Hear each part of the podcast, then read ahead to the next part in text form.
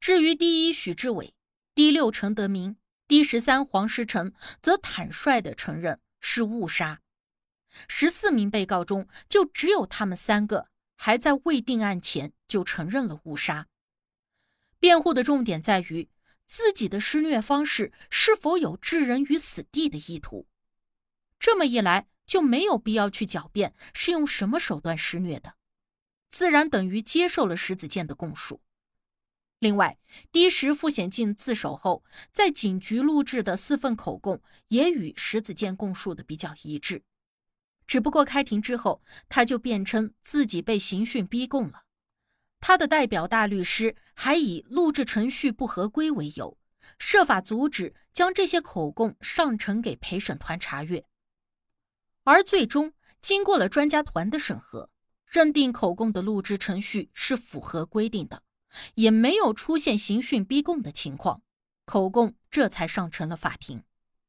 综上啊，陪审团认为。石子健的供词虽然有淡化自己罪责的嫌疑，但并未夸大其余被告的责任。基本上每一个细节都有至少一名以上被告或证人的证词可以佐证。证词真实性的问题呢，算是解决了。而现在关键就是谁给了陆志伟致命的一击呢？是死于人肉打桩机、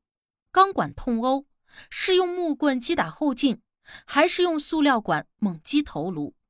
又或者是积累伤害，每一个参与者都应平摊责任呢？关于这个问题啊，争议性非常的大，许多的被告的代表都将矛头指向了第四吴明俊，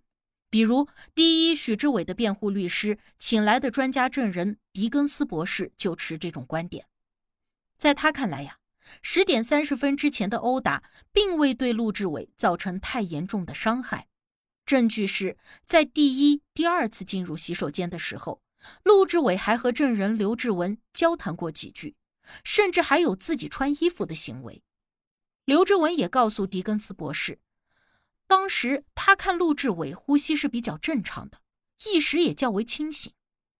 而之后的钢管攻击，主要集中在陆志伟的躯干。并非头部，有明确证明击中其头部的，就是第四吴明俊用塑料管猛击的那三四下，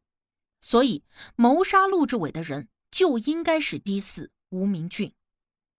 控方的专家证人于博士却不认同狄更斯的观点，因为啊，首先那根塑料管的材质、长度、硬度都不足以造成致命的伤害，否则也不会轻易的折断了。其次，十点三十分看上去一切都很好，并不意味着陆志伟没有受到任何严重伤害。他当时可能是进入了一种清醒渐期的状态，需要一定时间才能够显现出症状来，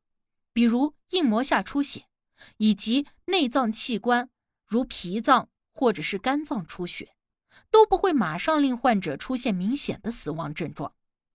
总之呀，控方的专家证人认为，陆志伟死亡的原因并非单独某次特殊的攻击造成的，是踢躯干、用凳子打腰部、众人的拳打脚踢、钢管攻击、人肉打桩机等暴力行为的累积伤害，导致了陆志伟颅脑或者是内脏出血死亡。所有参与者都需要对此负责任。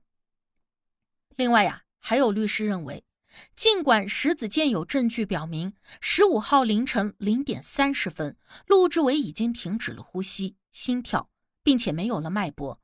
但这些现象都不意味着他一定死了。很有可能他是被众人装进了袋中之后才死亡。倘若是这种情况，那么当晚所有留下来帮忙收尸的人都应该对陆志伟的死亡负直接责任。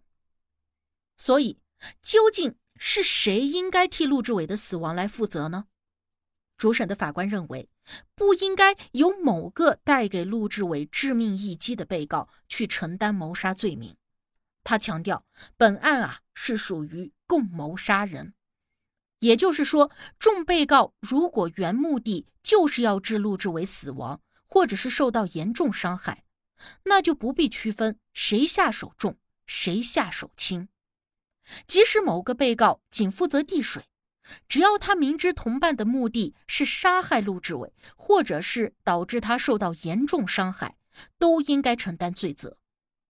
接着，法官又开始引导陪审团：一，首先从各个被告对陆志伟的攻击方式，判断他们的意图是否是真的想要对陆志伟的身体造成严重伤害。如果答案为是的话，就继续的判断他们的攻击行为本身是不是造成了陆志伟死亡的因素之一。如果这个答案也是肯定的话，那就应该判被告的谋杀罪名成立。二，如果被告没有意图对陆志伟的身体造成严重伤害，但是他的攻击行为是造成了陆志伟死亡因素之一的话，就应该判被告误杀罪名成立。三。如果被告没有意图对陆志伟的身体造成严重伤害，且他的攻击行为并非造成陆志伟死亡的因素之一，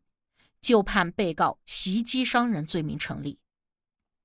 四，如果所有被告的原始意图都不是想要造成陆志伟受到严重伤害，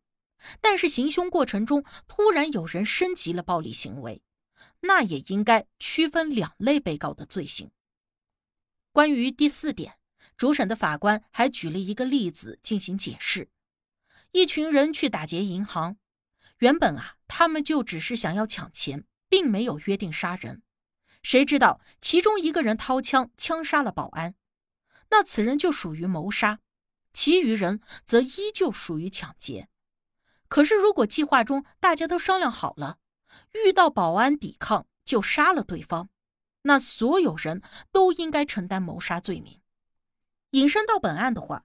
即如果某位被告的攻击方式与其他被告完全不一致，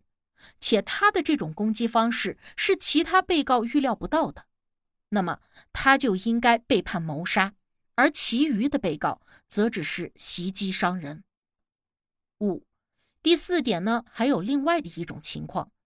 也就是某位被告突然升级暴力行为，可是同伴并未及时阻止，反而积极的配合协助，那么这位同伴也符合共谋杀人的准则，同样可以被认定为谋杀。但是遗憾的是啊，香港法律规定陪审团有权不向公众公布自己的裁定理由，不接受采访。所以，我们也就无从得知他们在主审法官这番引导之下做出了判定的具体原因。总之呢，一九九九年一月二十七日，由六女三男组成的陪审团裁决结果如下：第一被告许志伟犯有谋杀罪、妨碍合法埋葬尸体罪，判处终身监禁；第三被告麦家豪犯有谋杀罪。妨碍合法埋葬尸体罪，判处有期徒刑二十六年，含分别执行的两项罪名。第四被告吴明俊犯有谋杀罪、妨碍合法埋葬尸体罪，判处终身监禁。第五被告阮杰仪犯有袭击伤人罪、妨碍合法埋葬尸体罪，判处四十二个月监禁。但由于判决时已经服刑二十一个月。因此，只需要在教导所服刑二十一个月就可以获释。第六被告陈德明犯有谋杀罪、妨碍合法埋葬尸体罪，判处终身监禁。